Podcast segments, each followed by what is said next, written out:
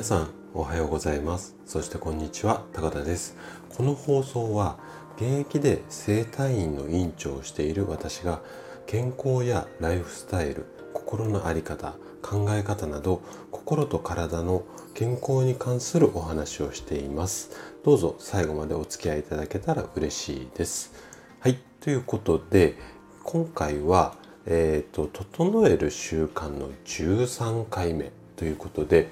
オンとオフだったりだとかあとは飲み会こちらについて話をしていきたいなというふうに思います。で毎回シリーズでお伝えしている自律神経についての話なんですけども毎日のちょっとした習慣を意識するだけで、まあ、自律神経が整いやすくなってそうすると体が元気になって心までも元気になるんですよね。で今日も、あのー、そんなヒントをね2つほど紹介したいなというふうに思うんですがまず1つ目はオンとオフこれはね区別しないようにしましょうよ。まあ、こんな話をしたいのとあと2つ目目的がない飲み会は参加しない。まあ、こんな話をしていこうかなというふうに思っています。で、今日もできるだけ分かりやすく話をするつもりなんですけども、もし疑問、質問などありましたら、お気軽にコメントだったり、レターをいただければなというふうに思います。じゃあね、早速本題の方に入っていきましょう。まず1つ目のヒントである、オンとオフは区別しないようにしましょうよ。こんな話からスタートなんですけども、でね適度な休息は大切ですよこれはこう健康法とかの本にいっぱいまあしっかり休まないとダメですよとかあとビジネス書なんかにも書いてあったりする内容でまああの体の面っていうか医学的に見ても紛れもない事実なんですよね。なんですがまあ私整体院の院長っていう立場で10年以上臨床の現場にいるんですけどもそんな私の経験をもとにするとうんとね週休2日が必ず必要かっていうとその考えにはねちょっとだけこう異論っていうか、うん、意見っていうかがあるんですね。で私自身の話になるんですけども例えばこうお店っていうか整体院の定休日まあ私にとってはオフですよね。サラリーマンとかこうお勤めの方にとっては土日みたいなものなんですけどもこういったこうオフの日にこう何、うん、て言うのかな完全に何もしない日っていう状態でまあもう何て言うのかな100%休んでしまうとかえって体のリズムが崩れてこう体調崩しやすくなったりするんですよ。でねまああのよく患者さんにこう施術しながら話したりとかまあ長い患者さんだと何年も通っていただいてるので私のプライベートな話なんかもしたりするんですけどもそんな話をしてると「先生いつ休んでるんですか?」こんなこと聞かれることも多いんですけども私の場合は完全なオフを作らない方がなんか調子いいんですよね。で忙しすぎるっていうのは確かにこう良くないんですよ。良くないし、まあ超多忙っていうのは自律神経を乱して結果としては仕事の効率っていうのは下がっていきます。ただ反対にね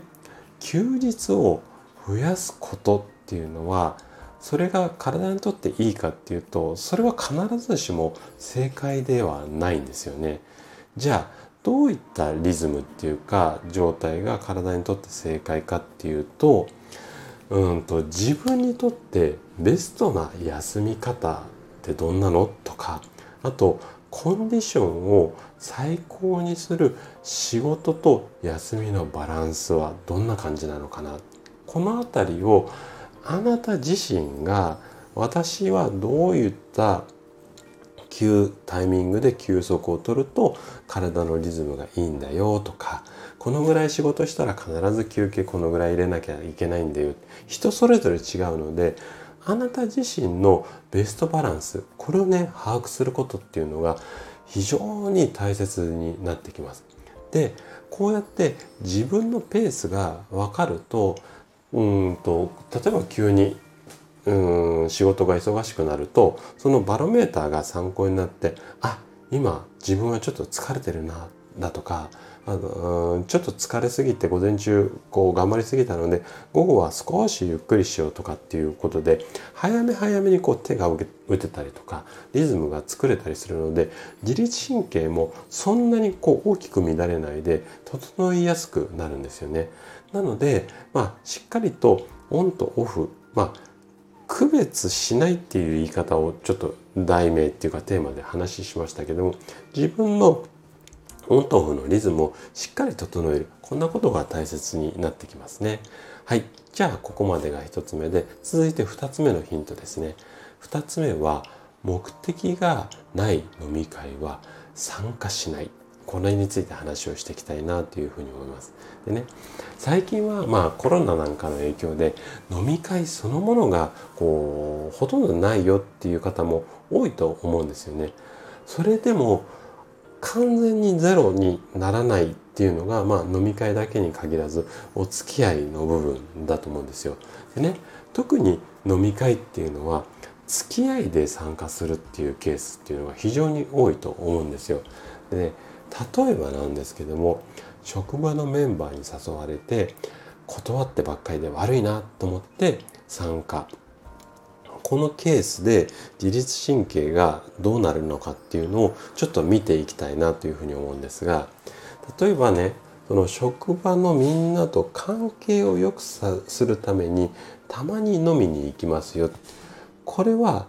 付き合いが悪いと思われないようにしようっていう目的が明確になっています。だからそれはそれで OK だと思うんですよね。ただ今回ばっかりはうん、参加した方がいいかもって思うのでまあちょっと参加しました。こういったケースだと目的がないまま参加しますよね。なので、えっと、この2つの違いってなんとなく分かりますかね、うん、目的がある状態で参加するのとなんとなく参加してしまう。この2つって結構大きく違ってストレス度にかなり影響するんですよね。でうん何が言いたいかっていうともともとの目的がしっかりしている場合の行動っていうのはたとえ飲み会がつまらなくても参加しただけで目的が達成できます。例えば先ほどの例で言うと職場のみんなと関係を良くするために飲みに行きましょうよっていうことは関係が良くなれば OK なので飲み会そのものが仮につまらないものだとしても何人かと関係が良好になればそれはそれで OK なのでそれ自体でストレスがたまるっていうことはないんですよね。で反対に何にもないままもあの参加してしまうとああなんかつまんねえ飲み会だったっていうことで後悔が生まれてしまうんですよね。でねこの後悔する気持ちっていうところそのものが自律神経を乱してしまうんですよ。なので目的がはっきりしている場合は飲み会参加。で目的がはっきりしない場合はもう不参加にしますよ。こんな感じで自分なりのルールっていうのを決めておくようにすると自律神経はあの乱れず整いやすくなります。はい。ということで今回はオンとオフであったりだとかあと飲み会について話をさせていただきました最後まで聞いていただいたあなたがですね自律神経を整える習慣を身につけることで快適な毎日を過ごせるようになります心と体を健康にして笑顔で過ごせるように今日も頑張ってくださいそれでは素敵な一日をお過ごしください。最後まで聞いていただきありがとうございました。